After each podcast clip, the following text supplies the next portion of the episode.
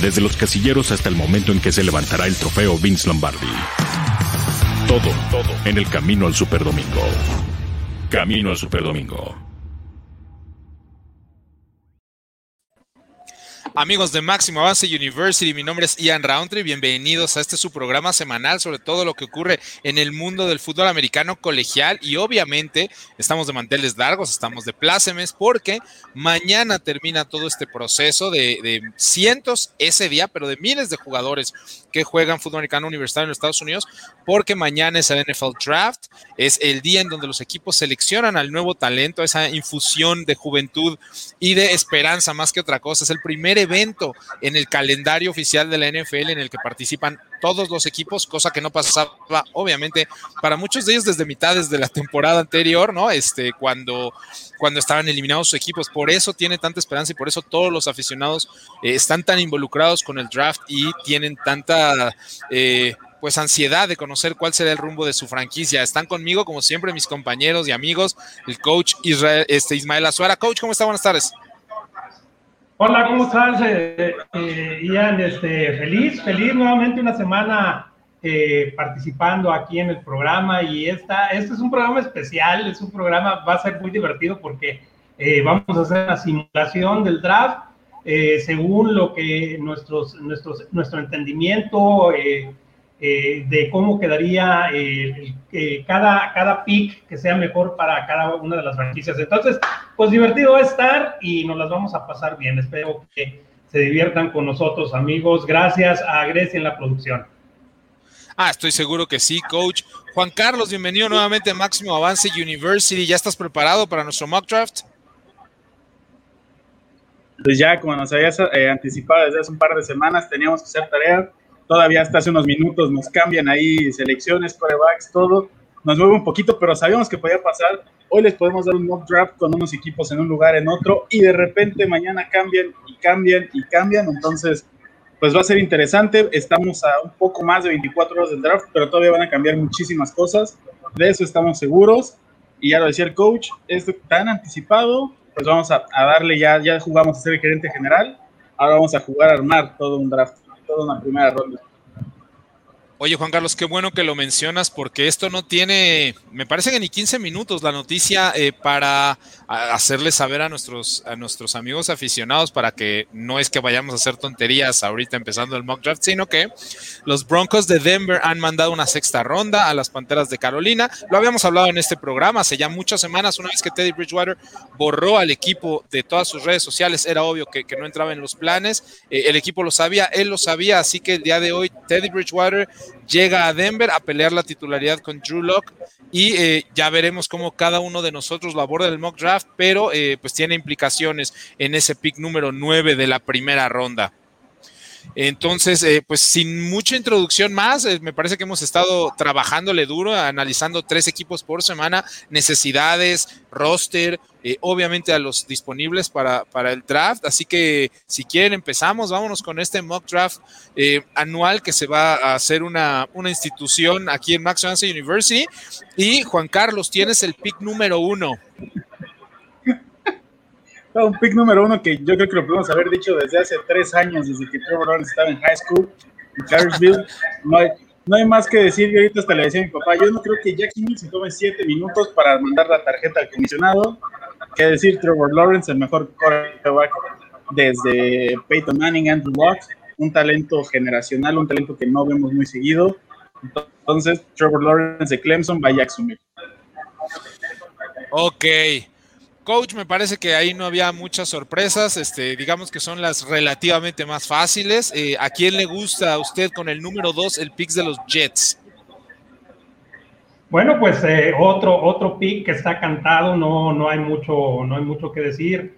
Eh, creo que se dan a entender que este Zach Wilson será la selección número 2 overall esta temporada y bueno, pues eh, yo me voy con este muchacho, eh, Zach Wilson. También con, me parece una excelente decisión. Eh, obviamente es uno de estos jugadores que tiene un potencial para ser una gran estrella, pero también para ser un bust, porque, porque gran parte de su evaluación es proyección y porque llega un equipo muy malo, y eso hay que hablarlo, ¿no? Este, hay, un mayor eh, índice de bust en estos casos, pero, pero es la decisión correcta. No, no puedes hacer otra cosa más que escoger al mejor que está ahí, ¿no? Entonces, bueno, vámonos con la con la posición número 3, me parece que aquí ya empieza la incertidumbre con el equipo de San Francisco, que hizo un trade hace como un mes aproximadamente, unas tres semanas, tres y media, para alcanzar la posición número 3. Es obvio que va a ser un coreback. Eh, se ha hablado... Eh, que podría ser Trey Lance, Justin Field u obviamente Mac Jones. Yo me voy a quedar con este último. Creo que es lo que Kyle Shanahan espera, al menos en este momento, de sus, de sus quarterbacks, de sus jugadores. Y me parece que el pick es Mac Jones, quarterback de Alabama a los 49ers en el número 3, junto con miles y miles de paros cardíacos y cardiorrespiratorios para los fanáticos de la Bahía. Sí, que era lo que esperaba, ¿no? A final de cuentas llevas un Mac Jones y en todo caso de que te quedes con Garópolo, lo vas a moldear como Garópolo, mismo estilo, casi hasta mismo físico, pues es lo que necesita Kel Shanahan y después del problema que dice que tiene Justin Fields, si bien no le ha dado eh, problemas en el campo, no sabes en qué momento puede pasar. Claro, no te puedes roja. Chiquita, sí, tus, jugadores son acciones y no puedes invertir en algo que no sabes en qué momento te va a fallar si ya sabes que trae un problema ahí. Pues sí, esperemos que, que, hagan lo correcto con la franquicia. Sí, coach. Así es, eh, creo que eh, compañeros hay que matizar eh, para los, los amigos que nos están sintonizando y para los que no sepan, Justin Fields tiene un problema de epilepsia controlada, no le ha dado, como bien dices, problemas en su, en su desempeño como jugador. Recordemos que un superestrella es más, un salón de la fama. Este, también jugó con epilepsia desde, desde que está en high school. Alan, Alan Faneca acaba de ser inducido al Salón de la Fama. El dinero eh, ofensivo de los nunca, exacto, nunca en su carrera eh, tuvo algún tipo de problema por ese, por ese eh, digamos, enfermedad, pues, que, que, se manifiesta en el cerebro. Y, y, bueno, pero sí cayeron definitivamente los bonos de Justin Fields. Y, bueno, como dice Juan Carlos, pues estos chicos son una inversión de millones de dólares y hay que cuidar esa inversión, por supuesto. Sí, tienen que estar listos para jugar. Juan Carlos, empieza lo bueno en el draft. ¿Qué le tienes reservado a los Falcons de Atlanta con el número 4? Considerando que todavía se queden con Matt Ryan un año y después puedan moverse para ver qué pueden hacer y en caso de que les vaya mal, podrían quedar en una buena posición en el siguiente draft y subir para ya sea tomar a los dos corebacks que tenemos ahí pensados en, unos, en el próximo año, que Sam Howell y de Spencer Rattler. Yo ahorita pensaría que se tienen que ir por un talento también generacional, alguien que tiene mucho potencial, y me por Kyle Pitts, ahora cerrado de Florida. Pues ahí está, no diría yo la primer sorpresa, pero sí una de las incertidumbres más grandes de todo el draft, porque obviamente San Francisco, aunque no sepamos a ciencia cierta quién va a ser el quarterback, sí sabemos que es un quarterback. Entonces, este es como el primer jugador realmente que Atlanta tiene la, oportunidad de, seleccionar. Coach, pick número 5, Bengals, que también les hace falta todo menos quarterback. Por un momento, por un momento me asustó eh, mi estimado Juan Carlos porque dijo, no, ya me va a ganar mi pick de número 5, este, pero no, me lo dejó intacto. Entonces, eh, vamos por otro talento generacional eh, que se llama Penny Sewell, eh, tackle ofensivo de la Universidad de Oregon, eh, catalogado como un talento de esos que se ven cada 10 años o más. Eh, Sewell a los Bengals de Cincinnati. Híjole, la verdad es que sí, uno de mis, de mis jugadores favoritos en todo este proceso, ¿no? Porque obviamente, disculpen, porque obviamente no jugó la temporada pasada y aún así no tiene 20 años cumplidos el día de hoy, va a tener 20 años cuando empiece la temporada, además de los múltiples premios y reconocimientos. Es eh, para mí, después de, Trevor Lawrence, es el mejor prospecto y jugador de esta generación. Bueno, es mi turno y con el pick número 6 Eh, que creo además que Miami regresó a este pick número 6 específicamente por alguno de estos dos jugadores. Uno ya lo tomó Atlanta, ¿no? En el caso de Kyle Pitts. Yo creo que la selección número 6 es Jamar Chase, el receptor número uno de esta generación y que obviamente le brinda una arma eh, importante a Tua Tonga Bailoa desde el momento que pise el campo. Creo que es una necesidad del equipo y creo que la necesidad y el valor se, se unen en ese lugar. Jamar Chase, receptor LSU para Miami con el pick número 6. Vámonos inmediatamente con el número 7 y Juan Carlos. ¿Cómo puede seguir construyendo este roster que sigue en transición, el de los eh, Lions de Detroit? Yo aquí también tenía mis, eh, mis dudas, porque es un equipo que se quedó sin receptores prácticamente también en esta agencia libre. Entonces, eh, también lo había complicado por ese lado. Pero son otro jugador que no puedes dejar pasar ese talento. Creo que hay tres jugadores que no puedes dejar pasar y dos de ellos no jugaron esta temporada. Yo me quedo con que Detroit puede tomar aquí a Mika Parsons, linebacker de Penn State. Vámonos, el primer defensivo tomado mucho antes de lo que, de lo que podría, eh, podría esperarse, pero sí, como bien mencionas, es por mucho la mejor calificación. ¿No? En, su posición en este draft. Eh, no hay mucha, mucha comparación con los que siguen y adelantándose obviamente a que el board no caiga como ellos esperaban en rondas subsecuentes y se aseguran de tomar a su linebacker titular en ese número 7. Coach, las Panteras que acabamos de hablar de ellas con un trade en el que parece que se van a quedar obviamente con Sam Darnold como titular por lo que han dado por él, pero ¿qué le parecería este, que deben de hacer en, pues, ya en escasas horas del día de mañana los Panthers? Bueno, las Panteras eh, yo creo que eh, tienen que eh, reforzar su línea ofensiva, entonces eh, yo me voy en este pick por Rashon Slater, eh, tackle ofensivo de Northwestern. Muchos, muchos analistas lo, equiparan a, a eh, aunque le dan un puntaje mayor porque tiene más experiencia, más juegos jugados y aparte porque puede, puede jugar tanto del lado izquierdo como lado derecho. Entonces, pues pienso yo que los Panthers se pueden llevar una joya con razones Slater. Sí, desde luego, este, me parece que es el pick indicado, yo también lo hubiera tomado así. Y hablando un poquito de lo que se vive en los War Rooms de la vida real, eh, me acaban de meter a mí una bronca porque obviamente hasta hace 20 minutos los picks para los Broncos de Denver, que son el pick que sigue, hubieran sido o Rashawn Slater o Micah Parsons o quizás el siguiente coreback o, o, el siguiente coreback. Y ahora no necesitan coreback, no está Rashawn Slater y no está Micah Parsons, así que empiezan, empieza el ajetreo.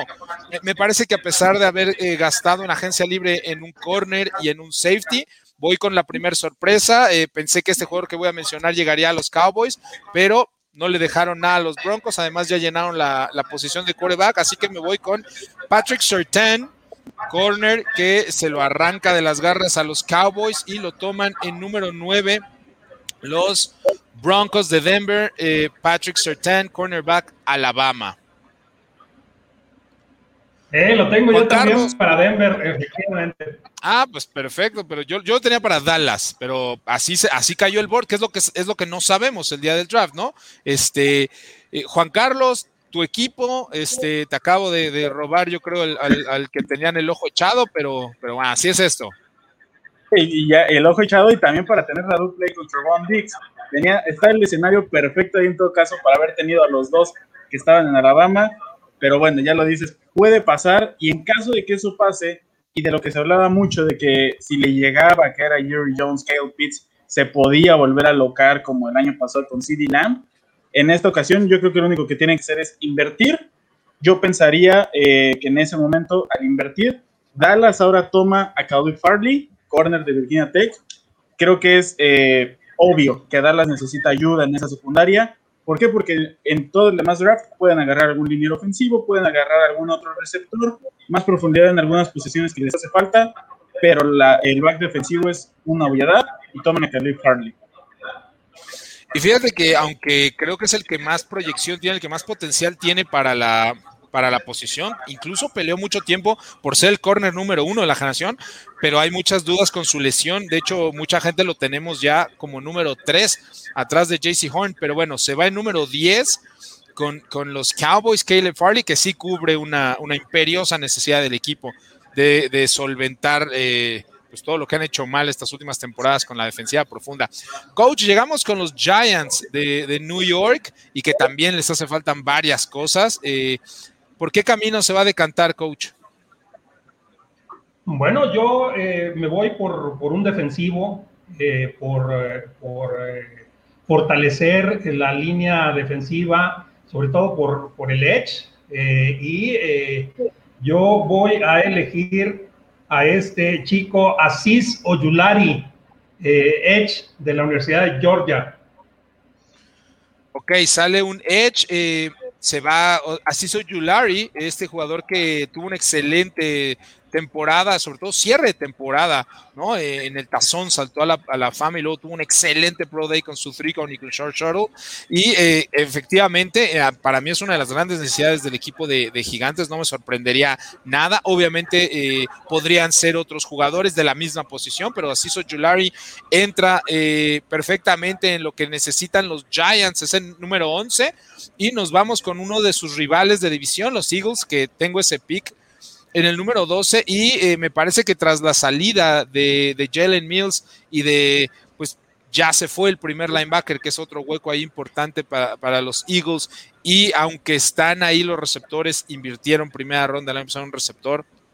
Así que eh, me voy a ir por uno de esos talentos que están empezando a caer un poquito, que es JC Horn. Voy a tomar a JC Horn, este cornerback de South Carolina, con el pick número 12 para los Eagles de Filadelfia.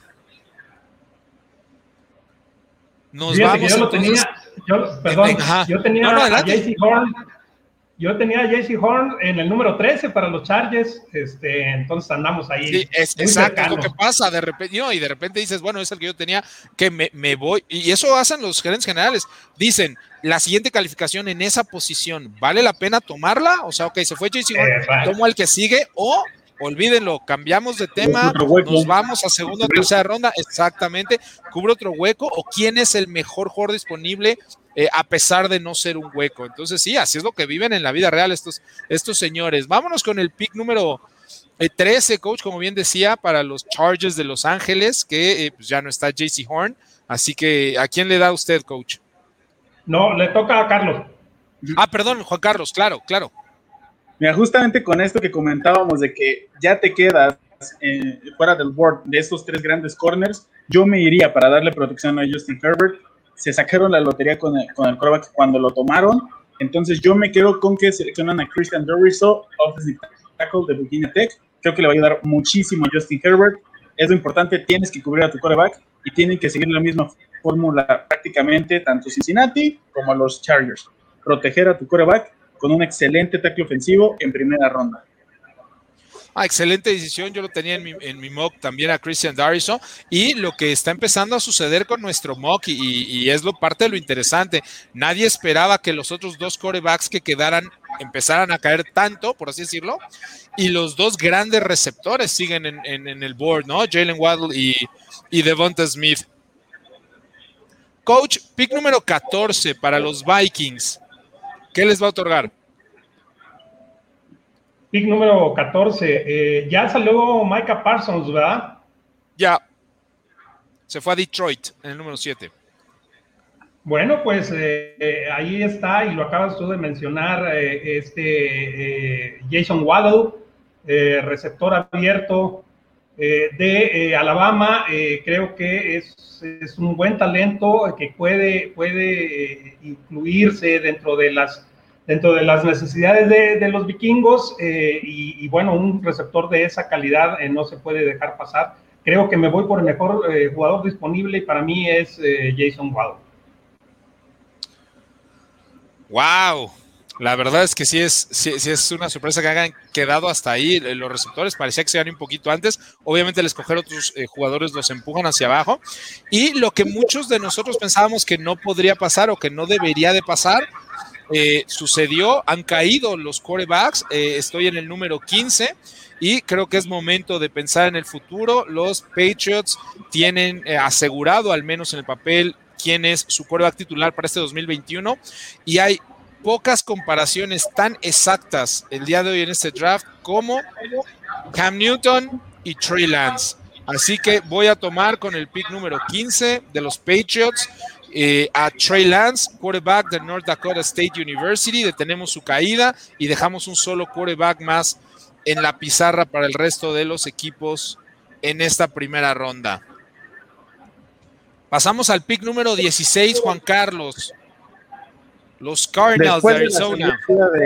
después de la serie de Patrick Pearson, también creo que se me hace ahí algo, un pick sencillo de nueva cuenta creo que Northwestern va a dar muy buen talento este draft y yo me quedo, me quedo con Greg Newsom, quarterback, y corner, perdón, del Northwestern para Arizona para llegar e intentar cumplir ese hueco que deja Patrick Peterson. Una buena decisión, claramente hay un hueco ahí por llenar, como mencionas, tras la salida de, Patrick Peterson que emigró a, a, los vikingos de Minnesota y eh, tienes un titular inmediato con las características de Newsom. Obviamente el desarrollo será importante en los siguientes meses, pero te quitas de un problema enorme si eres Arizona, si tomas a, Greg Newsom eh, en el pick número 16. Coach, pick número 17 los siempre sorprendentes Raiders de Las Vegas, que difícil siempre de, pronosticar qué es lo que van a hacer, coach. Eh, pues sí, y luego eh, que Juan Carlos me me quitó a Darriso, peor. Ajá, este, pero, pero tengo mi plan B y aquí sí me voy por eh, línea ofensiva con Sam Cosmi, el liniero ofensivo de la Universidad de Texas. Eh, creo que es una necesidad urgente y apremiante para los Raiders fortalecer esa línea ofensiva que quedó toda eh, deshecha con los, con los decisiones de la gerencia general. Entonces, me voy con Cosmi, eh, liniero ofensivo de la Universidad de Texas.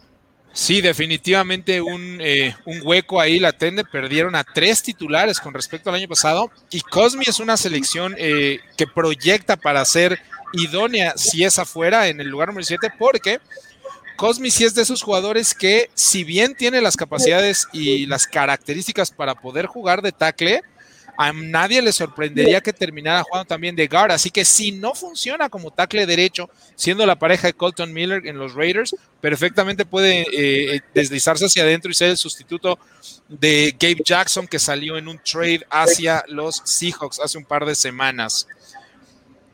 Nos vamos con el pick número 18, que lo tengo yo en relación a los Dolphins de Miami. Y creo que por la flexibilidad que le da a Miami tener tantos picks, 11 eh, picks en total en este draft, pero tantos dentro de los primeros 100 jugadores, pueden no arriesgar, pero quizás eh, manejar un poquito el valor de esta selección. Me voy a inclinar por el primer running back en, la generación. Voy a ir con Najee Harris, este corredor de la Universidad de Alabama, para eh, darle un poquito más de, apoyo a lo que está construyendo Brian Flores y eh, obviamente Tua Tonga Bailoa en el mando ofensivo de los Dolphins. Así que sale el primer corredor, Nigel Harris a Miami en el número 18.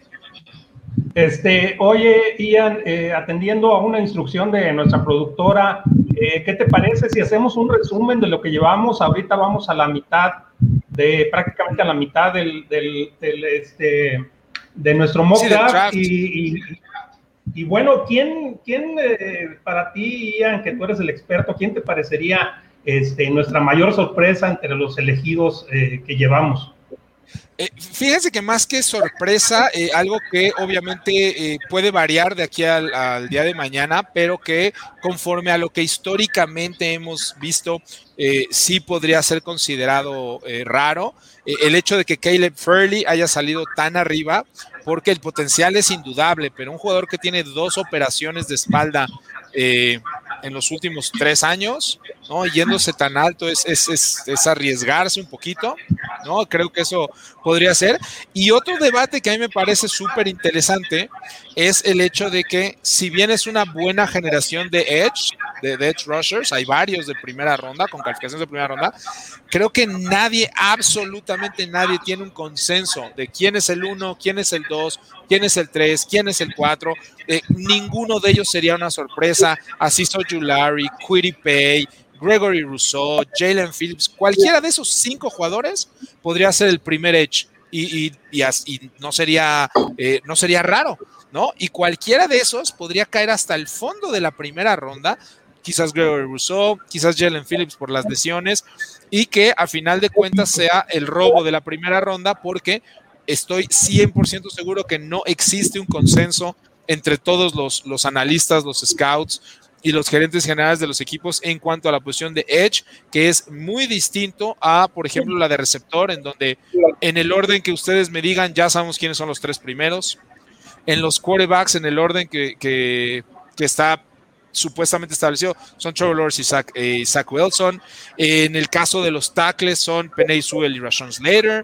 O sea, no, son inamovibles. En los Edge no existe sorpresa, no existe nada escrito. Cualquiera de ellos puede ser el número uno, cualquiera de ellos podría ser el número cinco. Así que este. Así es. Pues sí, esas pregunta, pregunta Grecia Perdón, eh, perdón. Eh, eh adelante, coach. Este, nos pregunta Grecia, ¿quién, eh, quién elegimos para Patriotas? ¿Es Trey Lance? Trey Lance. Coreback de Dakota State ah, va para Patriotas, Grecia. Sí, Trey Lance en el número 15. Después vino la selección de Greg Newsom para Arizona en el número 16. El cornerback de Northwestern cornerback de Northwestern, ahí con Arizona, Greg Newsom.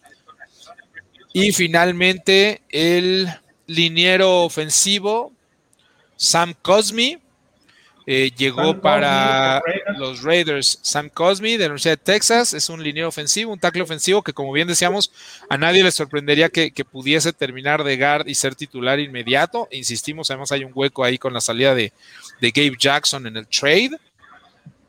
Y después de, Sam Cosme, eh, los delfines toman al, primer corredor, ¿no? A, a Najee Harris, eh, que igual creo que puede haber cierta controversia en cuanto a quién es el uno, pero me parece que la gran mayoría eh, opina o piensa que, que Najee Harris es el, el corredor número uno de esta generación. Oh, oh, oh, yo creo que está, ahí está, exactamente, Sam Cosme con el número 17 y el primer corredor, primer running back, Najee Harris de Alabama, ahí está, en el número 18. Ok, continuamos con, este mock draft de Máximo. Y fíjense que tuve la oportunidad de hacer un par de mock drafts en el, al aire en estas, en estas últimas semanas no es por echarle flores a mis amigos, de verdad, no, es solo eso, pero como tuvimos la oportunidad de estudiarle y de estar en esto pues, más tiempo, ¿no? Que, que, otras personas se dedican quizás más a NFL, la verdad es que estos mocks sí reflejan mucho más el valor de los jugadores con respecto a los equipos, ¿no? O sea, realmente no hay ninguna sorpresa que digas, no puede ser, este, parece que Al Davis está haciendo esa selección, está loco, no, no, este, obviamente el valor de, estos jugadores sí empata con, el lugar o el pick que se está seleccionando. Entonces, este, vámonos con el Washington Football Team. Juan Carlos, ¿a quién les quieres dar? Pues mira, no esperaba que siguiera aquí, pero ya que, Las Vegas seleccionan a Sam Cosme, yo me voy para que Washington fortalezca también su línea ofensiva y toma Tevon Jenkins, offensive tackle de Oklahoma State. Se me hace que queda muy bien en una división que creo que sí tiene unas líneas defensivas muy fortalecidas, entonces les doy a dar muchísimo, ya sea para que este año juegue lo que tenga que jugar Fitzpatrick o Heineke, y si no, para que en el futuro piensen en un coreback, pero ya les das un buen tackle ofensivo y de muy buen tamaño además. Y además, este, este es el tipo de situaciones, los scouts les llamamos runs, ¿no? Eh, ha habido un run en offensive tackles, quizás la gran mayoría de las personas no pensara que se hubieran ido tantos tackles en estas primeras 20, 20 selecciones y eh, te obliga a eh, cambiar tu estrategia porque a lo mejor tú estabas esperando que alguno te cayera y la diferencia ya entre los primeros que se van y los, eh, los que tienen calificación de segunda y tercera ronda, a eso se les llaman clips, o sea, como barrancos, eh, es pronunciada. Entonces no puedes decir simplemente yo necesito un tackle y voy a escoger a uno aunque tenga calificación de segunda ronda, porque esa es la mejor manera de echar a perder el draft y de, tener cero talento durante los próximos años. Eh, coach, tiene el lugar de los Bears, número 20. los Bears. Fíjense que, eh, tengo o tenía en el mock draft a Davonta Smith, este, pero ya me arrepentí y, es de humano cerrar, entonces me voy por la defensiva con el, eh, con el mejor eh, eh, prospecto que queda, que es Jeremiah Uwosu Oramoa, linebacker de Notre Dame para estos Bears de Chicago. Ok, entonces sigue cayendo peligrosamente uno de los receptores y un coreback ¿no? Este, creo que, este era el, lugar donde podríamos haber visto que alguno de estos eh, jugadores pudiera caer, ¿no? Por las necesidades, pero nos decantamos por el linebacker de Notre Dame, Jeremiah Usu Coramoa, es el nuevo linebacker externo de los Bears de Chicago. En el número 21, los Colts, que yo estaba rogando que me cayera uno de los tackles ofensivos, eh, evidentemente no hay el valor en la posición ya ahí como, como yo lo estaba esperando. Ya se me fueron Jenkins, ya se me fueron Cosme. Eh, creo que es todavía caro para, para Mayfield y a pesar de que sigue ahí eh, abierta los, los Edge y son valiosos, creo que el valor me lleva a terminar la caída de Devonta Smith, este receptor de Alabama que no solo gana el Heisman, sino que su comparación idónea, lo habíamos dicho hace mucho, es Marvin Harrison, precisamente. Así que me voy a inclinar porque los Colts tomen a Devonta Smith, wide receiver de Alabama, con el pick número 21 y dejando al edge y al tackle ofensivo para rondas subsecuentes. Pasamos al siguiente pick. Juan Carlos, tienes a los Titans de Tennessee. Creo que es un equipo que de igual manera, como lo habíamos comentado en los programas anteriores, estos equipos que ya están armados para ganar, no sé si para llegar lejos en playoffs, pero están armados para ganar.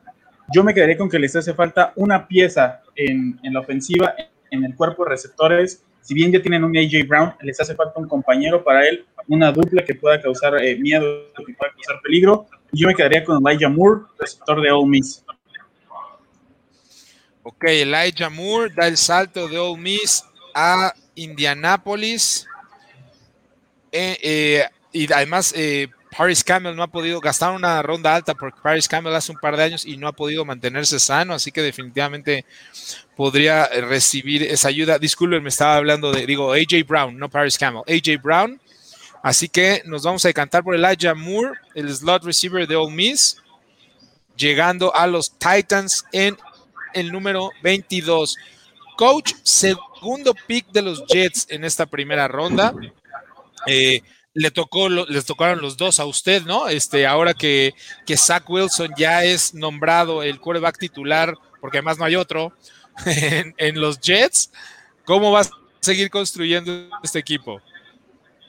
Bueno, pues yo me voy del otro lado del balón a, a fortalecer el perímetro y yo elijo a Tyson Campbell, cornerback de Virginia Tech. De Georgia. De Georgia, perdón, de Georgia, Georgia. Sí. Sí, sí, Tyson Campbell. El cornerback número 3 de Georgia, sí, perdón. De los Bulldogs de Georgia, que tiene un físico impresionante para, para, para hacer un casi 200 libras, 6 pies 1, 200 libras, este, un auténtico monstruo como corner y tuvo excelente Pro Day y espero que los dos corners titulares de Georgia salgan dentro de los primeros 50 o 60 picks de todo el draft. Así que sale Tyson Campbell, cornerback de Georgia, con el número 23 a los Jets de Nueva York. Ok, llegamos al pick número 24 y el coach parece que está más ansioso que yo con este pick número 24.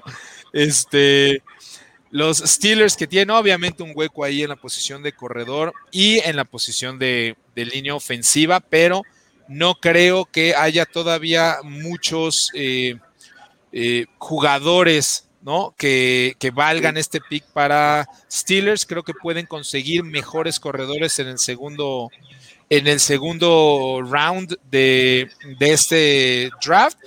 Mientras que creo que al ser una premium position y al tener un hueco va a tener que jugar antes de lo que quisiera, quizás a ellos les gustaría. Me inclino por uno de los linieros que aún quedan en el, en el board, en los offensive tackles. Creo que ya con el número de, del pick que tienen ellos se pueden dar ese lujo. Voy a tomar a Jalen Mayfield, el, el tackle ofensivo de Michigan. Me hubiera gustado mucho más que estuviera aquí Tevin Jenkins, pero obviamente está fuera del board. Así que me inclino por eh, Jalen Mayfield, tackle de la Universidad de Michigan para los Steelers con el pick número 24. Llegamos al pick número 25 y Juan Carlos, te toca lo mismo que le pasó al coach. Tienes los dos picks en primera ronda de los Jaguars de Jacksonville. Pues ahí sí también lo vi un poco...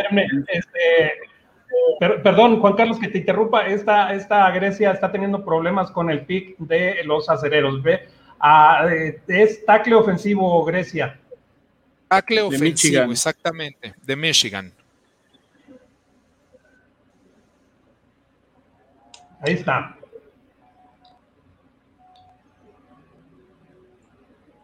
Así es, ahora sí, perdón, perdón que los esté interrumpiendo. No, no, no, para nada, coach, para nada. Además, muchísimas gracias a Grecia porque no, no es tan sencillo estarnos siguiendo. Nosotros simplemente hablamos y hablamos y ella es la que hace la chamba, ella es la que arrastra el lápiz. Entonces, este, para nada, muchas gracias. Este, Juan Carlos, ¿qué crees que deba de hacer Jacksonville con este pick número 25? Pues ya tienen el coreback del futuro, no solamente de su equipo, sino de la liga. Ahora yo creo que tienen que irse del otro lado del balón. Ya no está Uzi Toramoa, pero creo que se van por el otro linebacker que está ahí también un físico impresionante, Saban Collins de Tulsa. Creo que les puede ayudar muchísimo esa defensiva de Jacksonville, que hace años dejó de ser Saxonville, y creo que él les puede dar esa identidad de nuevo. Creo que puede ser un líder nato para estos jaguares. Tiene uno de los atletas más impresionantes en cuanto a la relación estatura-peso, 6 pies 4, casi 270 libras. Y si lo vieran jugar o si lo han visto jugar ahí en Tulsa, de verdad está en todo el campo y llega a todas las tacleadas. Taven Collins, linebacker de el Golden Hurricane de Tulsa, es la selección número 25 para los Jacksonville Jaguars. Coach, los Browns están en el reloj y tienen uno de los mejores rosters del NFL ahora. Están a unas cuantas piezas realmente de poder ser contendientes para un campeonato. Efectivamente, y, bueno, yo pienso que su fortaleza en este momento es la defensiva, entonces me voy por la, por la ofensiva para darle piezas a Baker Mayfield de, eh, atacar y eh, elijo a Rashad Bateman, wide receiver de Minnesota. Rashad Bateman sale otro de los receptores. Y como bien menciona el coach, ya fue o estuvo agregando piezas a un lado del, del ovoide y ahora se toma el lujo de ir del otro lado y tomar a Rashad Bateman para que esté haciendo mancuerna ahí con Odell Beckham y con Donovan Peoples Jones en ese ataque aéreo comandado por Baker Mayfield. Llegamos al pick número 27. y sí, tienen ah, se me fue el nombre del otro receptor de, de, LSU que también viene con, con Beckham. Jarvis Landry. Jarvis Landry. Landry. Ya tienen ahí tres. ya tienen toda la ofensiva armada ya con esta pieza. Sí, no, y además le han invertido. David Njoku, el, el, ala cerrada de Miami, también tienen al mejor ataque terrestre de la NFL, la mejor línea ofensiva de la NFL. La verdad es que son un roster muy, muy, muy sorprendente y ahora. Del otro lado ya este tienen a Javelion Clowney, o sea, ya totalmente un equipo ya está armado. Claro, sí están a un paso de realmente pelear por un Super Bowl. Llegamos al pick número 27 y yo eh, tenía proyectado que caería Taven Collins hasta acá. Este, pues ya no, obviamente. Este, y además me encuentro que los Ravens tienen dos picks de primera ronda. Así que el valor de este pick recae en la posición que también ha caído un poquito y que no existe un consenso. Me inclino por darles a Gregory Rousseau, el edge player de eh, los Miami Hurricanes y que tiene las características físicas y atléticas que buscan o que históricamente han seleccionado los Ravens. Así que con el pick número 27, el eh, defensive end, el edge player Gregory Rousseau de la Universidad de Miami, hace de Baltimore su nuevo hogar. Eh, además ha caído sorprendentemente el último quarterback. Sigue ahí en el board. Juan Carlos. Y, con el siguiente, y el siguiente, que es justamente Nuevo Orleans, tampoco creo que necesiten un coreback de ese estilo ahorita, porque en ese caso tienes a Tyson Hill. Y si necesitas un coreback más de bolsa que te pueda correr de vez en cuando, tienes a James Winston. Entonces, Nuevo Orleans, yo creo que ahorita no le surge un coreback. Yo creo que necesitan reforzar también su defensiva. Y ahí, como lo habíamos dicho desde hace unos programas, cuando nos tocó analizar a Nuevo Orleans, yo me quedo porque van por un safety y me quedo con Trevor Murray de TCU. Trevor Murray, el mejor safety de toda la generación. Igual aquí no hay ningún debate, ningún analista que yo he tenido la oportunidad de estudiar tiene a alguien por sobre Trevor Murray. Hay un consenso total acerca de que es el safety número uno de la generación. Así que el valor del pick y la necesidad, así como la posición, eh, se establecen perfecto. Nuevo Orleans toma a Trevor Murray con el pick número 28 proveniente de TCU. Coach tiene a los Packers en el reloj, es el pick número 29. Este, no, no, no, no quiero hacer enojar otra vez a, Aaron Rodgers, que no batalla para enojarse, ¿verdad? Este, no, le sale muy natural. Odio así odiar, es, así Es. Así es. Entonces, eh, bueno, pues eh, vamos a proteger a, Aaron Rodgers y yo elijo al mejor guardia eh, de, esta, de este draft en la persona de Alija Vera Tucker, guardia ofensivo de USC. Y, uno de los jugadores más versátiles, dijimos que a nadie le sorprendería que Sam Cosmi pudiera terminar de guard este jugador sí ha jugado de centro titular una temporada, de guard titular una temporada y de tackle ofensivo una temporada entera. O sea, sus tres temporadas, jugó diferentes cosas, ha demostrado que puede, viene de una Power Five. Eh, entonces, eh, en cualquier momento, si se vuelven a lesionar los tackles de Green Bay, como sucedió el año pasado en los playoffs y tuvieron que disponer de Billy Turner eh, en el exterior, Alaya Vera Tucker puede cubrir perfectamente algunos de los tackles por, por un par de juegos. Ah, vámonos con los Bills de Buffalo, que igual me parece uno de esos equipos que están muy, muy, muy cerca de eh, conseguir un par de jugadores, quizás un par de piezas para poder eh, establecer realmente o establecerse como contendientes a, a un campeonato. Y yo me voy a inclinar en este momento por otro edge para, para Buffalo fue una de las peores defensivas contra la carrera. Número 27 o 28 terminaron el año pasado y les estoy otorgando a Quiddy Pay, este edge player proveniente de Michigan, a la defensiva.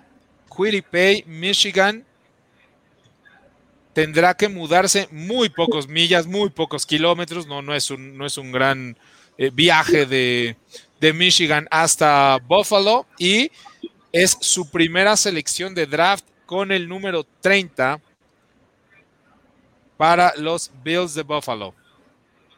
Estamos a punto de terminar, llegando al final. Oye, Ian, perdón, el que va a batallar es Alaya Vera Tucker de, las playas de California a la tundra de Green Bay. Va a estar, va a estar feo. Pobrecito. ¿No? Y, se nos olvida, pues que estamos hablando de personas, de seres humanos, de, muchachos de 20, 21, 22 años, que quizás, como usted bien dice, ha crecido toda su vida ahí en la playa, en San Diego, en California, en Los Ángeles, y, más allá de la felicidad y de la oportunidad y del sueño hecho realidad, este, oye, pues te toca vivir en Green Bay, compadre. O sea, no, es fácil. No es fácil. un día de repente vives en Los Ángeles y ahora te vas a Detroit pero aparte Jared Goff también jugó en California, en la universidad. Claro, sí, sí, sí, claro. Y de Toda la repente vida en California. Detroit, Y además te avisa, a él le avisaron en 15 minutos. O sea, él no es así como el draft y la emoción y qué bueno, los sueños, los abrazos, la gorra. le dijeron y la- del SoFi Stadium al le hablaron por teléfono a su agente y a él y le dijeron, te acabamos de cambiar a Detroit, que te vaya muy bien. De hecho, eh, es, es una costumbre, ¿no? ¿no? No es una regla ni mucho menos, pero es una costumbre que a muchos de estos jugadores, eh, si no lo solicitan, les evitan, por así decirlo, la pena, ¿no? De, de ir y recoger tus cosas. Entonces, eh, estos asistentes, estos equipment managers, en auténticas cajas de cartón, les guardan todo lo que tenían en el locker, fotos, artículos personales, lo que ustedes digan, desodorantes, zapatos, calzas, lo que me digan, y se los llevan a su casa para que no tengan que pasar por, no sé si vergüenza o incomodidad de ir tú por, con tu maletita, agarrar tus cositas. Digo, claro que pueden hacerlo, cada quien, ¿no? Pero en muchos de los casos, como en los trades, eh, y que saben que obviamente eh, pues no es lo mejor para su carrera, ¿no? En el caso de Jared Goff, les guardan sus cositas en una caja y se las llevan a su casa. Si aquí tienes, que te vaya muy bien, nos vemos, nos avisas cómo está Detroit. Así que sí son momentos difíciles. Este, pues vámonos, ya estamos con los últimos dos picks. Eh, sigue por ahí el quarterback que, que nadie esperaba que, que, llegara a estas instancias y se ve difícil que salga en las últimas dos. Así que, eh, Juan Carlos, el pick de los Ravens en número 31, segundo pick de esta primera ronda para ellos. Ya lo decías, imposible que salga ahorita Justin Fields, el único quarterback que queda, sobre todo porque un equipo campeón que firma sus 22 eh, titulares y el otro, que es el que me toca, tienen un coreback similar, que corren muchísimo. Entonces, yo me iría por ayuda en la línea ofensiva. Todavía queda ahí Landon Dickerson y yo creo que lo tiene que tomar Baltimore, liniero ofensivo de Alabama. Ok, Landon Dickerson, centro. Igual una, eh, una situación parecidona con la de Caleb Fairley. Eh, la calificación es de que es el número uno de toda la generación. Sin lugar a dudas, tiene el potencial de ser All Pro, pero tiene dos rupturas de ACL en las últimas cuatro temporadas. Una como novato en Florida State, luego se mantuvo sano sus últimas dos temporadas en Florida State. Se transfiere para jugar su última temporada en Alabama, donde consigue el campeonato nacional, pero eh, se rompe el otro ACL de la otra rodilla en el campeonato de la SEC, en el campeonato de la conferencia, y no le permite jugar el campeonato nacional. Así que esperemos que esté listo para la temporada. Landon Dickerson es la selección número 31, procedente de Alabama, como decíamos, para los Ravens de Baltimore. Y para cerrar.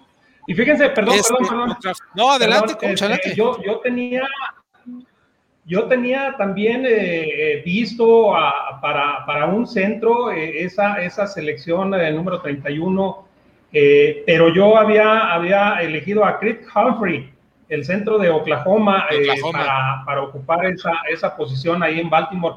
Pero Dickerson es, es, interesante, no lo había tomado yo en cuenta hasta segunda ronda.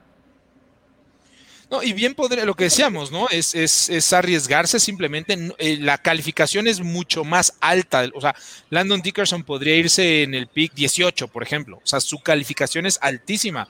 Eh, habrá jugadores, digo, habrá gerentes generales que eh, no lo, no se quieran arriesgar, digamos, con el, con el jugador, y esa es la razón por la que podría caer.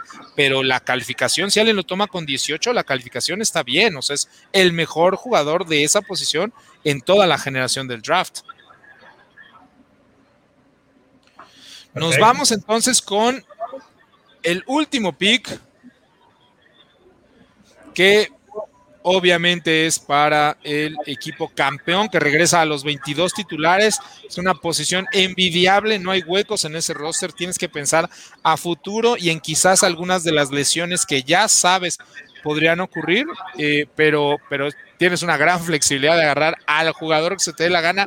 No muchos equipos pueden decir eso. Definitivamente. Bueno, que eh, yo creo unas que... horas, firmar Antonio Brown, otro contrato de otro año. Acaban de firmar a Antonio Brown, exactamente. Este, sí, y así se lo van a dar. Es una pena que Antonio Brown pudo haber sido un Hall of Fame si se hubiera mantenido eh, en, un, equipo cobijado como, Pittsburgh, que, manda, que manda Hall of Fames este, año tras año. Eh, pero bueno, ya ese es otro rollo. Eh, sí, eh, wide receiver no, no va a elegir por lo mismo, porque ya, ya contrató a Antonio Brown. Y yo me voy por fortalecer a esa tremenda defensiva que tiene eh, y darle profundidad. Y para ello, yo, lo, yo pienso en Levi Ongosuriki, eh, el, el tackle defensivo, defensivo, de Washington. de Washington. Ok, déjenme borrarlo de aquí. Levi Ongosuriki, tackle defensivo, Washington. Y que eh, es otra de esas posiciones donde hay un debate, ¿no? De, quién puede ser el primer tackle defensivo. Es sin lugar a dudas la posición más débil de todo el draft, tackle defensivo. Eh, creo que es obvio que nuestro mock al menos haya caído hasta el lugar 32, porque uh, no se ve, o sea, no significa que no puedan llegar a ser buenos jugadores, significa que hay muy pocos eh, tackles defensivos con, calificaciones altas y que existen dudas en los tackles defensivos, incluso los que tienen la calificación más alta.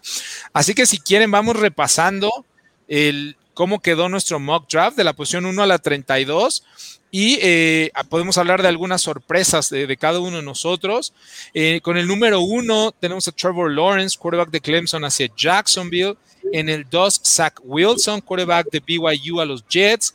Número 3, Mac Jones, quarterback de Alabama hacia San Francisco. Ahí no había sorpresas. Kyle Pitts, el, ala, el tight end de Florida, llega a Atlanta. Penay Sewell, el mejor liniero ofensivo, llega de Oregon para eh, Cincinnati. Jamar Chase, el primer receptor fuera del board para Miami, el número 6. Micah Parsons toma el lugar eh, número 7 hacia los Leones de Detroit. Rashawn Slater en el número 8 aterriza con las Panteras de Carolina. Patrick Sertain, número 9, llega a reforzar a los Broncos de Denver. Caleb Farley, el corner de Virginia Tech para los Cowboys de Dallas. Asís Ojulari, el primer edge en el board, llega a los Giants de Nueva York.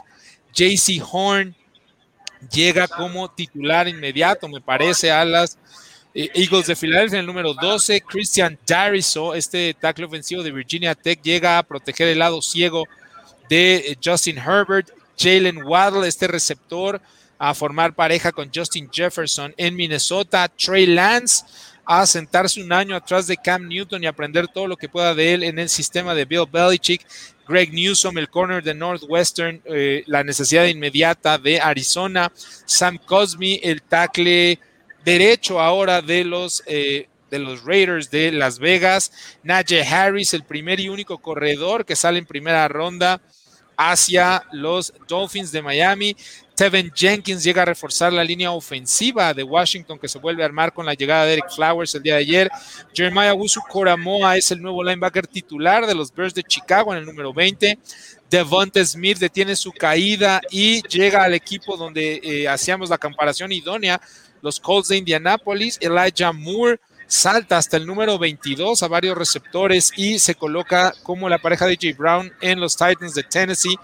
Tyson Campbell es el corner de Georgia que se va primero. Entre Eric Stokes llega a los Jets con el número 23. Jalen Mayfield a cubrir ese hueco importante que ha dejado la salida de Villanueva y en general de la línea ofensiva que no se ha podido mantener sana con los Steelers de Pittsburgh. Saban Collins eh, llega el linebacker de Tulsa a los Jacksonville Jaguars con su segunda selección de primera ronda.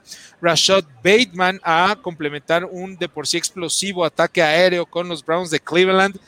Gregory Rousseau, este impresionante físicamente hablando, eh, edge player de los Huracanes de Miami, no jugó el año pasado, llega con los Baltimore Ravens. Trevor Merrick, eh, alcanza a colarse la primera ronda, este safety que llega a los Santos de Nueva Orleans, Elijah Vera Tucker, el mejor jugador en la posición de guard, a darle al menos protección a Aaron Rodgers, Quiddy Pay, eh, tratar, a tratar de fortalecer la línea defensiva de Buffalo, una de las más malas, específicamente contra la carrera y que casi les cuesta por ahí un juego de playoffs contra los Colts el año pasado. Landon Dickerson, esta incertidumbre que hay sobre sus lesiones, llega como el nuevo centro para los Baltimore Ravens. Y cerramos con la selección de Levi Wuzurike, este tackle defensivo que llega a eh, los Buccaneers de Tampa Bay y que además se reencuentra con Vita Bea, que fueron un año pareja jugando para los Huskies de Washington, ahí en la defensiva de los Buccaneers. Eh, pues la verdad es que sí, algunas sorpresas. En mi caso, la, más llamativa, obviamente, y la que, la que comentaría sería el quarterback, ¿no? Eh, la teoría dice que deberían de salir cinco quarterbacks, ok, cinco quarterbacks con calificaciones de primera ronda, pero bueno, en nuestro ejercicio fue cayendo y cayendo eh, Justin Fields y se encuentra fuera del, del alcance de la primera ronda. Ya veremos cómo, cómo pinta todo esto para mañana. Eh, Juan Carlos, ¿a ti qué te llamó la atención o qué sorpresas viste en, esta, en este ejercicio? Vaya, pues yo me quedo con la mismo, lo de Justin Fields. Eh, sí creo que a final de cuentas le termina afectando un poco esta condición de la epilepsia. Vuelvo, como lo dije al inicio del programa, si bien es algo que no le ha causado problemas en el campo, no sabemos en qué momento le puede causar algún problema. Sí es importante tenerlo en cuenta. Es un quarterback muy bueno, lo demostró en Ohio State, ganándole a, simplemente al que tenemos el número uno, como lo es Trevor Lawrence. Creo que es eso lo que me sorprende. La otra, eh, el que hayan caído tanto estas alas defensivas que tanto se hablaba que, deberían salir primero, ¿no? No, ¿no? no, sabíamos bien quién era mejor, si era Jalen Phillips, si Gary Rousseau, si Kitty Pay. Creo que los tres son de un nivel excepcional. Entonces, son jugadores que van a salir en las primeras selecciones de la segunda ronda, pero eso es lo que me sorprende, que hayan caído un poco las alas defensivas, la de Justin Fields, y la que yo hice un poco ahí en Mika Parsons, pero lo hice porque es un talento generacional, no lo puedes dejar pasar, al igual que a Penny, que a Sí, exactamente. La verdad es que el valor está ahí en la posición y en el lugar que fue tomado el pick. Eh, hay que ver nada más si es, eh, habrá que ver si hay otros jugadores con, calificaciones mayores, si esto sucede el día de mañana. Coach, ¿a usted qué le llamó la atención? Pues fíjense que yo en mi ejercicio eh, de draft, yo tenía a cuatro corebacks en el número uno, dos, tres y cuatro. y como cuatro tenía a Trans para Atlanta y en el 9 eh, a Justin Fields para Denver.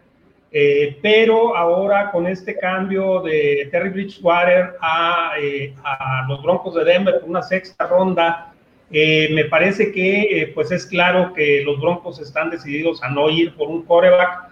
Y, y, bueno, pues Patrick Surtain se lo pueden robar a Dallas porque Jerry Jones está enamorado de ese muchacho y se me hace que para hacer corajear a, a Jerry Jones, eh, Denver se va a quedar con Patrick Surtain.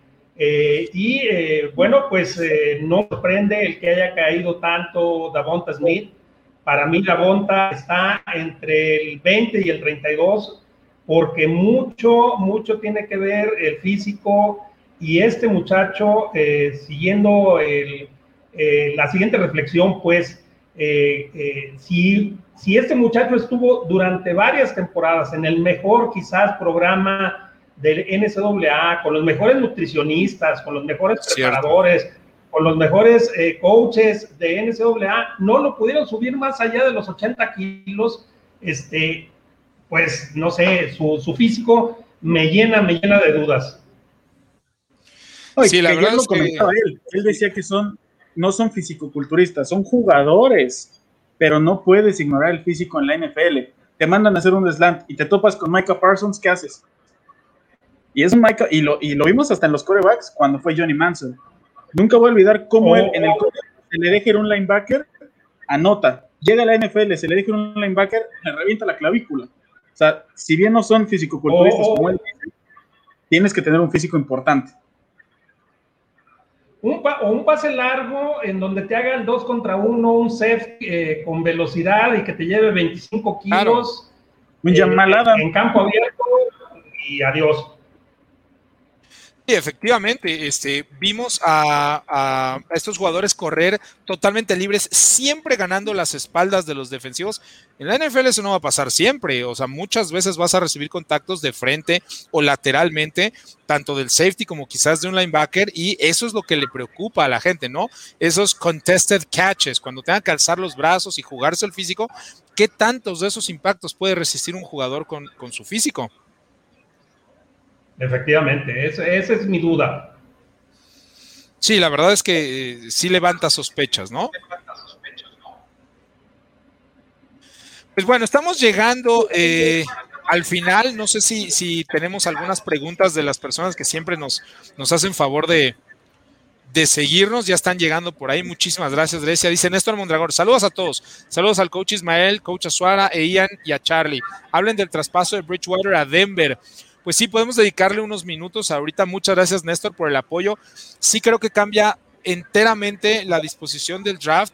Eh, parece que, que, Teddy Bridgewater viene nada más a competir por ser este, un coreback titular de Denver, obviamente, pero lo que para mí eh, nos habla es Denver se encuentra ahora en la posición idónea para echarse para atrás. Para mí lo lógico es que Denver va a buscar hacer un trade y que alguno de los equipos que estén en 15, en 14, en 20 eh, y que ya no sea tan caro para ellos llegar al 5, llegar al 6, llegar al 7, ¿no? Puedan hacer ese trade con Denver, Denver tomar algunos otros picks, ya tiene la posición de coreback cubierta para este año al menos, y creo que es el lugar idóneo. Entonces sí cambia la disposición del draft, a pesar de que Teddy Bridgewater no llegase a ser el titular.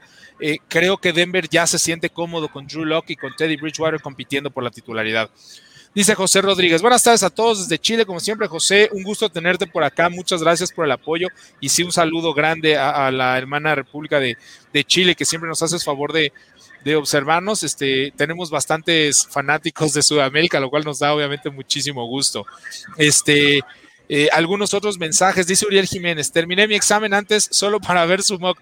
Muchísimas gracias, Uriel. De verdad, este, yo sé que, que ahorita hablo un poquito por mis amigos y no quiero, este, pues nada más acaparar el sentimiento, pero estoy seguro que también eh, les da muchísimo gusto que eh, mensajes como este, ¿no? De, que apresuran sus cosas para poder observarnos y para poder compartir un poquito nuestra pasión y nuestro trabajo aquí en Max University. Así que, Uriel, un abrazo y muchísimas, muchísimas gracias por el apoyo. No sé si tenemos aquí por a Mau Ríos. Mau, un abrazo como siempre. Por favor, ahí les encargo a mis Dolphins, ¿eh? Ja, Sí, yo creo que, yo creo que Dolphins además nos ha demostrado que draftea bien eh, estos últimos años. Eh, obviamente la gran incógnita creo que es Tua Tonga Bailoa aún. Creo que se va a seguir desarrollando, pero bueno, esa es eh, la incógnita, ni siquiera el hueco, la incógnita. pero creo que han hecho un excelente trabajo en el draft las últimas tres temporadas. Entonces no tengo duda en que, en que lo seguirán haciendo. no así con la agencia libre que se están deshaciendo de los jugadores por los que pagaron tanto dinero hace un par de años y el anterior. Dice Coquito Live, desde Argentina, Pre-Champions, el mejor aperitivo Pix del Draft. Muchísimas gracias, Coquito. Eh, también un abrazo a todos los argentinos que nos hacen favor de vernos. El coach también tiene muchísima fanaticada en, los países de Sudamérica. Eh, de verdad, ahí les paso el dato. Pero muy agradecidos, yo creo, todos nosotros con, con todos ustedes que para mí el que se tomen el tiempo de estar sentados ahí escuchándome como merolico, este, pues significa mucho. Gracias por el apoyo. Luis Alexis Salazar Ruiz, ¿en qué lugar de los offensive tackles de la clase del año pasado quedaría Suel según sus calificaciones? En uno, en uno. Hay pocos eh, talentos como Suel, quizás en los últimos 10, 12 años. No solo, discúlpenme, no solo la producción como jugador universitario está ahí, ¿no? Los múltiples premios y reconocimientos, eh, el trofeo Outland, el trofeo Maxwell, el trofeo Lombardi, que se dan a los mejores linieros sin importar el lado del balón. O sea, es el mejor liniero o considero el mejor liniero ofensivo y defensivo de toda la generación. O sea, no solo eso está ahí, sino lo que a mí se me hace impresionante y a veces trato de colocarme en los zapatos de, estos, de estas personas que toman la decisión es, lo hizo a los 18 años. El día de hoy Penay Sewell tiene 19 años y va a cumplir 20 años antes de iniciar la temporada, pero va a ser un eh, liniero ofensivo titular en la NFL a los 20 años y ni siquiera jugó el año pasado. O sea, pudo haberse preparado más, pudo tener más experiencia y aún así es, es, de verdad un fuera de serie. Entonces, este, hubiera sido el uno el año pasado también Penay Sewell. Coach. Fíjate, que respecto a Península, eh, he, estado, he estado viendo eh, videos, pero no de highlights, porque los highlights pues, muestran lo mejor, ¿verdad? Lo más espectacular, etcétera. Eh, pero he, estado viendo los coaches films de la ofensiva de, de, Oregon y me llamaron dos, dos cosas la atención. Primero, la solidez de este muchacho, impresionante. Impresionante porque con un, con un solo brazo este, en este caso el izquierdo, porque, porque es eh, tackle izquierdo, domina, con un solo brazo domina a los alas defensivas en, en, eh, en, el pass protection. y en, eh, la velocidad que tiene para hacer las, las eh, pases pantalla. Sí, su juego de pies. Sí, sí, el juego de pies. No, no, impresionante. Y también me llama la atención eh, que Justin Herbert cometía muchos errores, muchos errores de lectura que se traducían en intercepciones innecesarias, juego tras juego. Entonces, la verdad, una felicitación para el coach, para el coach de corebacks de los Chargers, porque realmente hizo un gran trabajo con Justin Herbert, este, porque sí mejoró muchísimo, ¿eh? Oiga, coach, y, como colofón este comentario y esta pregunta sobre Penny eh, porque eh, ya me, comentó que estuvo viendo estos, eh, estos tapes de Penny y el juego específicamente contra Auburn, que tenía hace dos años la mejor, si no es la segunda mejor línea ofensiva de toda la nación, y los hace ver como niños, literalmente. O sea, las alas defensivas de Auburn se pasaron la mitad del juego de espaldas en el suelo es impresionante lo que hizo. Y hay una jugada muy, muy característica de lo que puede brindar Penny Sewell, donde eh, Justin Herbert es interceptado. Penny Sewell ataca al, defensivo que, sí, sí, ataca al defensivo que interceptó. Y no crean que lo persigue hasta la banda y lo empuja. No, no, no, no. En campo abierto hace breakdown como si fuera un linebacker, baja la cadera y contacta con casco y hombro al liniero, al, perdón, al jugador defensivo que está a campo abierto después de una intercepción. Ese tipo de cosas que quizás no lo calificamos por la posición que juega, es decir, ¿qué más da si puede o no taclear bien, no? Honestamente, nunca lo va a volver a hacer en su vida, pero las personas de 6'5 y 330 libras no deberían de poder hacer eso, no deberían de poder alcanzar a un defensivo profundo, mucho menos de tener la capacidad de cambiar de dirección en un espacio abierto como lo hace un defensivo profundo, que además sabe que si lo alcanzan lo van a matar. Y hace contacto con el casco y los hombros. O sea, es, una form tackle a campo abierto en una intercepción. A los 18 años en División 1 del NCAA. O sea, a los 18 años. sí, o sea, no, no, no. Lo que hace Penny es, es, de otro mundo. Dice Mauro Ríos. Ian, para gerente de Miami. No, cálmense. Muchas gracias. Ojalá, pero no. No, me falta mucho por aprender. Muchísimas gracias por el apoyo, Mau. Dice Mati Ebra 13. Hola, coach Azuara. Saludos desde Patriotas de Chile, ganadoras de su primer libro unos años atrás. Ah, es cierto, es cierto. Saludos. Anael González, tarde pero llegué. Muchísimas gracias, Anael. De verdad, eh, insisto, no saben cómo agradecemos que se tomen el tiempo de estar aquí con nosotros y que nos den eh, la oportunidad de tratar de hacer esto lo mejor posible. Anel González también. Pero dicen que a Niners llega Santa Claus por aquello que de niños los reyes traían juguetes muy cool y Santa traía ropa. Exactamente. Sí, aquí en México es, similar, ¿no? Este, eh, y eh, pues sí, ¿no? yo, yo me inclino por, por la por el mock que hicimos, ¿no? Por pensar que es Mac Jones la selección, a pesar de que, insisto, le va a dar un infarto a muchas personas. Daniel Jiménez Blancarte, saludos, hermano, qué buen ejercicio. Muchísimas gracias a ti, Daniel. De verdad, por cierto, Daniel Jiménez es otro de los scouts certificados eh, eh, para México, ¿no? De, la empresa en la que laboro, en All 22.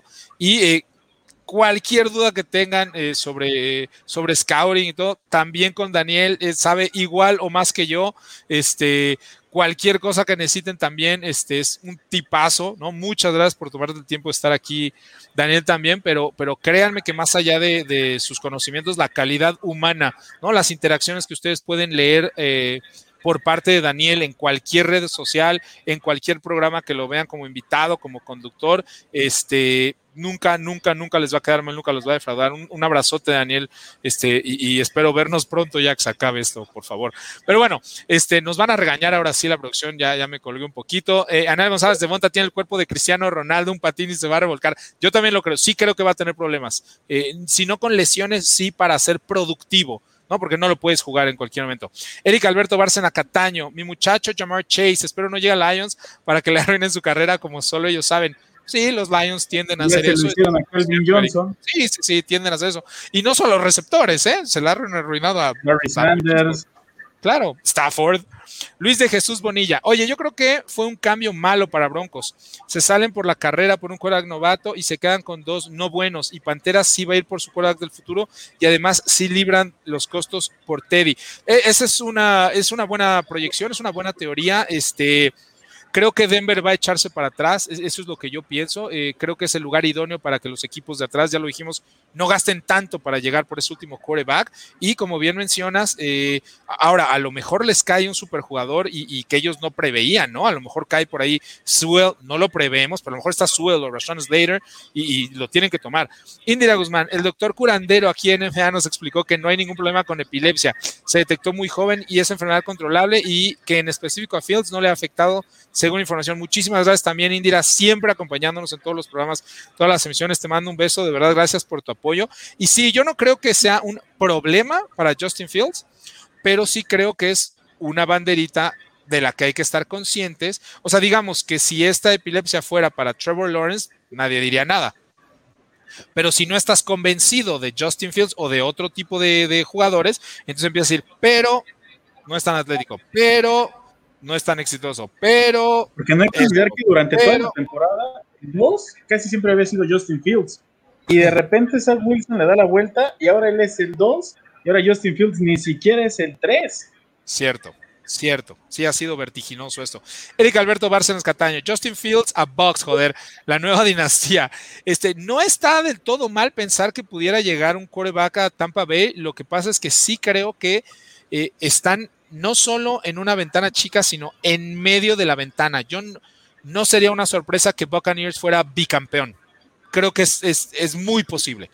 Si seleccionas a un coreback, estás utilizando tu primera selección de draft, siguen pensando en el futuro, sí, pero, pero puedes ganar otra vez ahorita. O sea, qué mejor que un, un línea defensivo que ponga presión, un edge rusher, quizás otro, quizás otra ala cerrada para, para Brady, quizás otro receptor. Entonces sí creo que están más en hay que ganar hoy. Y, ya veremos cuando se retire Brady qué hacemos. Anel González, preguntémosle a Brady de ese cambio de clima. No me cae, pero de California a Massachusetts, jugando prácticamente todo el invierno. Es cierto, es cierto, Brady eh, nació en, San Mateo, en California.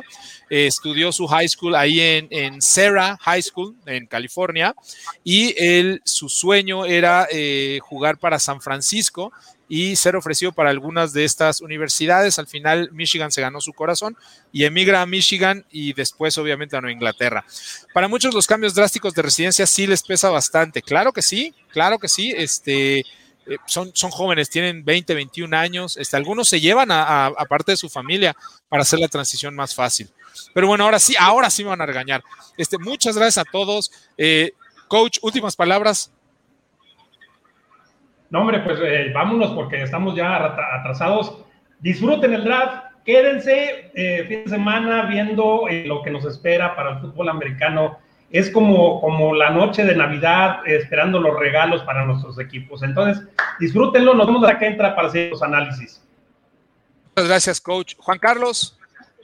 No, pues de nueva cuenta, darles las gracias. Este ejercicio que ya lo veníamos preparando desde hace mucho, lo vuelve a decir el coach, es como nuestra Navidad y no hay que olvidar que todavía pueden salir sorpresas todavía en estas horas, mañana y el mero día del draft. En el momento del draft todavía pueden seguir saliendo muchísimas, pero muchísimas sorpresas. Hay que estar atento a eso y pues ya emocionados por lo que se nos viene el día de mañana, viernes y, y sábado también. Oye, lo que mencionas es súper cierto. Eh, si tienes, yo diría unos 6, 7, 8 picks eh, dentro de un mock draft correcto, ya eres bueno si eres un súper, qué bárbaro, sabes todo, yo calculo que entre 10, 12, 14 sería como una fantasía. Y that's it. O sea, nadie tiene más de eso. Entonces, todo lo que nosotros dijimos hoy, no, olvídenlo. No, no, no, se van a reír con nosotros desde el pick 4 o 5 o 6. O sea, es muy, muy, muy complicado.